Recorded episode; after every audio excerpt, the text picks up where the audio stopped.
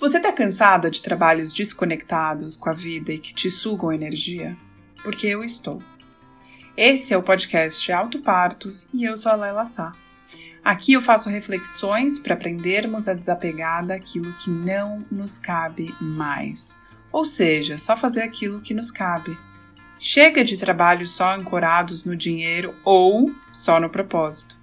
A integração se faz necessária, bem como o auto parto, como um ato de se adultecer e de nos responsabilizarmos pelo nosso próprio prazer de nos sentirmos vivas. Nós podemos gerar mais vida em nós, no outro e no planeta. E se você quiser saber em primeira mão aquilo que eu oferto para o mundo, se inscreva no meu site www.lelasa.com. Agora, bora falar sobre como criar maneiras para sermos mais autênticas, inteiras e conscientes e leve na vida e no trabalho? Como se fosse fácil, né? Bom, vamos lá. Onde é a sua casa? Já pensou sobre isso? É o seu corpo, sua pele, seu coração, seu templo, o teto familiar, seguro, e confortante que habita seu corpo físico. É o bairro que te acolhe e com o qual você se identifica. É a comunidade que compartilha dos mesmos valores que os seus. O trabalho que te aceita como você é. Os amigos que estão prontos para te receber, independente da hora. O relacionamento que é porto seguro nos altos e baixos. É aquele mix de culturas que você faz parte os rituais que têm a ver com as suas raízes. É o grupo de pessoas que também querem criar o mesmo futuro que você. É o grupo de pessoas que você consegue ajudar com o que você tem para dar. São os talentos que foram lapidados ao longo da sua jornada. São os interesses que você se debruça e nem vê o tempo passar. Casa é presença de corpo alma e espírito. Repetir o passado é falta de consciência. Negar o passado é falta de maturidade. Honrar o passado para redirecionar o futuro é integração. Somar ao passado com consciência, agimos em liberdade. Casa, na verdade, é onde você pode se sentir bem, segura, feliz e em paz. Mas isso tudo envolve discernir entre o que é seu e o que é da sua família de origem, entre aquilo que você quer levar adiante para as futuras gerações e o que para na sua. Casa é entre o que você quer fazer acontecer e o que você quer fazer desaparecer. Entender mais sobre as suas origens pode dizer mais sobre a casa onde você nasceu e a casa que você quer ocupar, agora como adulta. E é disso que a gente vai falar hoje. Parar para pensar sobre tudo isso exige paciência e presença. Olhar o passado liberta o futuro, sabia? Entender a sua história de vida te ajuda a entender o que você quer repetir e o que você quer deixar de lado. Entender mais sobre o que é seu e o que é de quem te criou. E eu vim hoje falar sobre as leis que regem as nossas vidas, de todos nós, do nascimento até a morte. E saber mais sobre a influência dessas leis é um instrumento poderosíssimo porque ele te ajuda a tomar o seu destino nas suas próprias mãos. Essas leis, elas são uma visão antroposófica, e essas leis vão te ajudar a reconhecer as crises particulares de cada faixa etária. E assim, você vai conseguir discernir o que é próprio da idade e o que é só seu, singular, da sua individualidade. Então, mapear a sua história também faz saltar aos olhos o que se repete na sua vida. E quando você enxerga isso, você tem uma escolha: ou de cessar essa repetição numa próxima oportunidade, ou deixar ela ganhar mais corpo. E se ela for boa, maravilha. Mas se esse padrão não tá te impulsionando para frente e você não tem consciência dela, isso pode te deixar para baixo. Então, a visão global da sua biografia permite esse olhar amplo. Você consegue enxergar a sua vida numa totalidade. E é possível então perceber o que você está plantando para colher a realidade que você vive hoje. E às vezes o que acontece é que a gente deixa de viver o que é para viver naquele determinado setênio. E a vida, ela de alguma maneira, por causa dessas leis, se encarrega de dar a oportunidade de você vivenciar o que era necessário, mas em outro momento. Mas se a gente não toma cuidado e não toma consciência disso, a gente repete coisas de adolescente na crise de meia-idade. Isso nem sempre é tão apropriado. Tem outras maneiras de sanar as necessidades de alguma questão que a gente viveu na infância, na adolescência, que não seja, por exemplo, saindo para balada e ficando a noite inteira bebendo horrores para ir trabalhar no dia seguinte. A gente não tem mais essa força. A gente não tem mais essa necessidade. Ou uma mulher de 70 anos usando mini saia, porque ela não pôde quando ela era jovem. Tem outras maneiras de sanar as necessidades que não seja repetindo aquilo que a gente precisava em determinada idade. Então, eu vou explicar como funciona esse processo de olhar para a sua vida e por que isso é tão importante. Eu já vivi três experiências de quase morte. O que significa isso? Eu quase morri três vezes na minha vida. Em uma delas, eu tive uma oportunidade de reviver a minha vida como se fosse um filme. E eu, então, criei uma retrospectiva da minha vida para tomar mais consciência do que eu deveria estar tá fazendo. Mas você não precisa passar por uma experiência de quase morte para isso acontecer. E o resgate biográfico, que é como a gente chama, ele te ajuda a mapear a sua biografia, a sua história de vida. Assim, você consegue se ver livre do passado, nortear melhor o seu futuro, sem precisar repetir o indesejável, porque você tornou mais visível as repetições, fazendo esse processo de mapeamento para poder fazer escolhas mais conscientes e assertivas para o seu futuro. Essa metodologia ela foi criada pela doutora Gudrun e pelo seu marido Daniel Burkhardt. E eles pegaram todas as informações do Rudolf Steiner, o criador da antroposofia, e fizeram uma metodologia que ajuda as pessoas a conseguirem mapear as suas vidas, as suas biografias.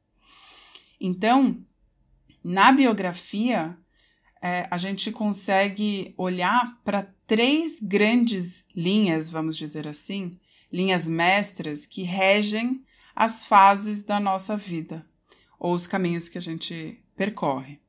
Uma delas é a linha biológica. Ela vai subindo numa crescente até chegar no máximo do seu pico de vitalidade. Então a gente vai ganhando mais vida, vamos dizer assim, até chegar no quinto setênio, que a gente chama. Setênio é quando a gente olha para a vida de sete em sete anos. E o Steiner fala que a gente vive uma espécie de crise, ou no meu, na minha visão, um momento de amadurecimento, onde a gente pula de fase. E então essa linha biológica ela sobe até chegar no quinto setênio, que é o setênio dos 28 aos 35 anos. Ela chega no máximo do auge dessa linha e aí começa a decair a partir dos 35 anos, ela cai com a gravidade. E com isso a gente vai perdendo mais vitalidade ao longo da vida. Tem uma segunda linha, que é a linha do eu. Ela, no começo da vida, ela tá lá em cima e ela vai descendo aos poucos até chegar no pico da nossa encarnação, no quinto setênio também, dos 28 aos 35. Depois, aos poucos, é como se a gente vai aos poucos indo embora e subindo novamente. Então, aquela energia da criança, da pureza da criança, a gente também enxerga no idoso. É por causa dessa linha. Aí tem uma terceira linha que pode ser chamada de linha da alma, ou eu gosto de falar que é a linha da escolha, porque ela tem três possibilidades. Ela depende muito de nós. Então, começa seguindo a linha biológica, e quem não está entendendo o que eu estou falando e quer visualizar isso, lá no meu Instagram você acha bastante informação sobre isso. Então, ela essa linha da escolha, ela começa seguindo a linha biológica, numa crescente, mas perto dos 42 anos tem uma possibilidade de A. Seguir o mesmo declínio da linha biológica, que a gente pode chamar da linha do ter, então segue em busca de uma visão mais materialista. E aí tem a opção B, que é seguir estável num pico de energia, mas que pode gerar estresse, porque você está querendo repetir um pouco do que veio acontecendo até os seus 35 anos, mas quando a gente vai envelhecendo, a gente não tem mais o mesmo nível de energia e isso pode ir gerando um estresse, um ataque cardíaco ou outras doenças, por exemplo. Se a gente não se trabalha, isso pode acontecer. E quando eu falo se trabalha, é um processo de autoeducação, de autoconhecimento, de autodesenvolvimento. É a gente aprender a olhar mais para nós. Aí tem uma terceira opção, que é seguir subindo com a linha do eu. Então a gente se abre para linha do ser. Então é a opção de olhar mais para espiritualidade, ampliar mais a consciência do fazer, alinhado com algo maior do que nós. Então, eu vou falar um pouco mais especificamente entre os 28 e os 35 anos agora, que é um momento em que chega o momento de amadurecimento do que a gente chama de alma da razão e da índole é uma integração do coração e da mente. Então, dos 21 aos 28, já era uma fase em que a gente sofria altos e baixos emocionais, a gente era muito guiado pelo um reconhecimento externo. Mas nos 28, a gente passa por um momento que traz o senso de responsabilidade, porque a gente sente a liberdade chegar e, com isso, uma responsabilidade muito grande. E aí a gente já percorreu uma certa caminhada, né, até os 28 anos. Aí chega no portal dos 28, a gente fala: puxa, eu já caminhei um bocado. Agora, o que está vivo em mim? O que, que eu quero fazer acontecer? Como eu posso agir, reagir frente a tudo que eu vivo? o mundo nos abandona como a gente conhece. E aí a gente tem que cuidar da nossa própria renovação a partir das forças que a gente veio assimilando até então. Então, os 28 é um grande portal da gente conseguir integrar o que a gente pensa com o que a gente sente. De uma certa maneira, cessa as forças cósmicas para dar origem a um próprio corpo seu, né? Então, na antroposofia, a gente fala que até os 28 anos tem um anjo da guarda que te dá as orientações.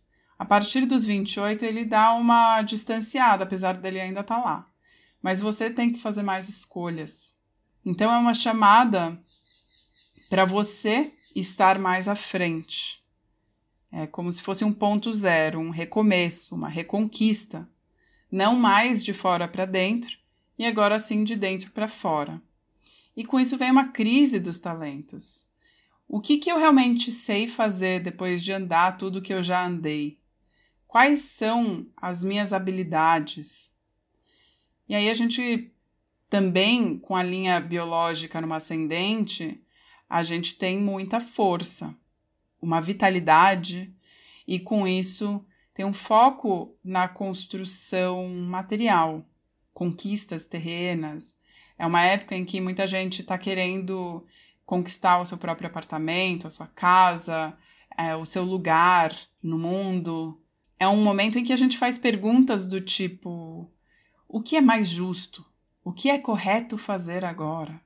Faz sentido eu fazer X ou Y? Quais são as consequências dessas decisões? Eu já encontrei o meu lugar de atuação? Então eu te pergunto: entre os 30 e os 33 anos, o que, que aconteceu na sua vida? Tem coisas que acontecem nessa fase que acontece para todos nós, uma espécie de morte e renascimento. É um outro jeito de viver que se mostra nesse período.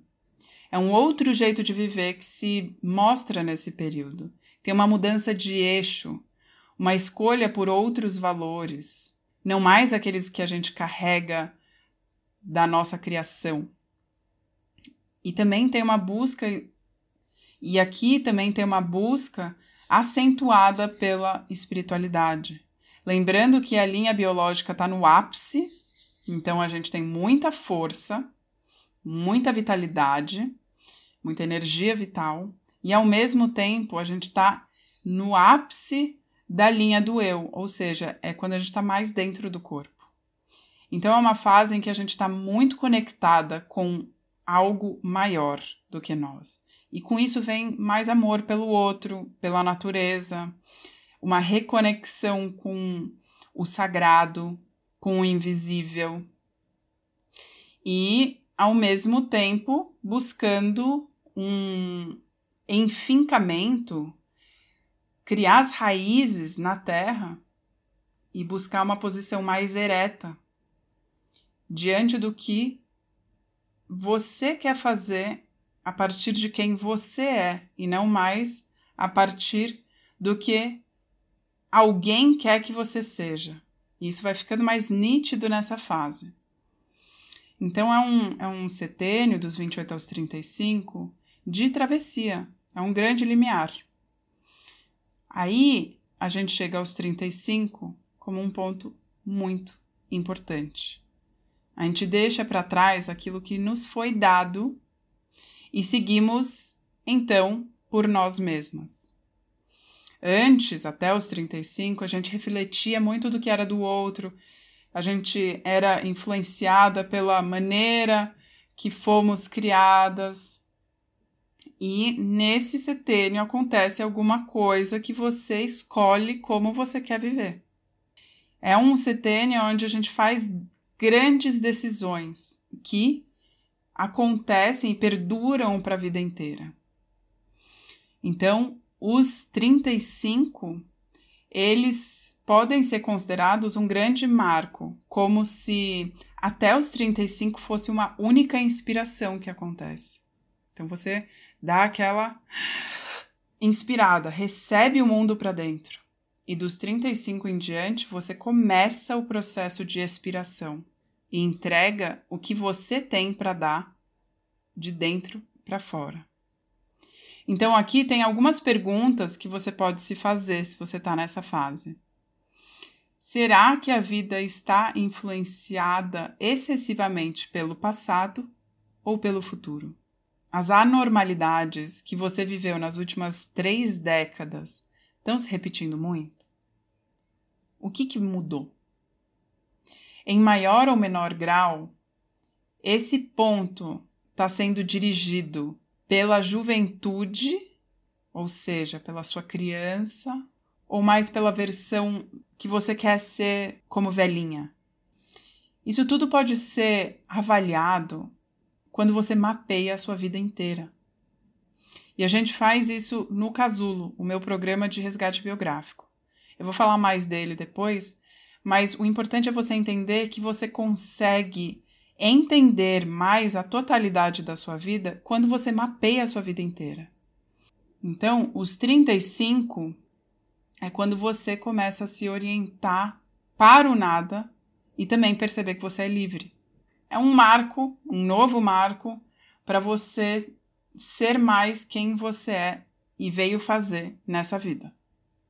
Agora, dos 35 até os 42 anos, a gente está numa fase, então, de chegar à essência, de questionar mais a nós mesmas. Então, a linha biológica começa a declinar e com isso a gente perde mais força física e ganha mais força da vida espiritual. Então a gente ocupa outro lugar na vida, a gente consegue ver a vida mais de cima, como se a gente estivesse no ápice de uma montanha vendo a vida lá do alto. O que, que eu quero dizer com isso? Você consegue enxergar com mais totalidade os caminhos que você percorreu na sua vida. Você consegue ver por que lugares que você passou ao longo desse setênio. Então, a grande crise aqui é a busca pelo cerne. Quem eu sou, afinal, então? É uma busca pela autenticidade. O Steiner fala que a partir dos 35 que a gente se torna realmente útil para o mundo. Antes disso, a gente recebeu muito dos outros e do mundo. E só a partir dos 35 que a gente se torna capaz de dá-lo sem repetir. A gente entrega mais de nós mesmas. Então, aqui tem perguntas existenciais para você, se você está nessa fase. Possivelmente você está fazendo perguntas do tipo: puxa, quantos anos será que me restam ainda? Eu já vivi metade da minha vida? O que, que eu estou fazendo nessa vida? Qual é o sentido dela? Será que eu vou ficar para o resto da vida fazendo o que eu faço hoje? De tudo o que eu faço, o que, que eu gosto realmente de fazer? O que, que me dá satisfação verdadeira? Será que eu venho fazendo as escolhas certas ao longo da vida? Então, essa é uma fase de transformar a crítica externa em autocrítica. Não tem mais tanta preocupação no que o outro acha, e sim começa a se questionar quem você é. Então, quem sou eu de fato? Quais são os meus valores? Qual é a vida que eu quero viver apesar do que os outros querem para mim?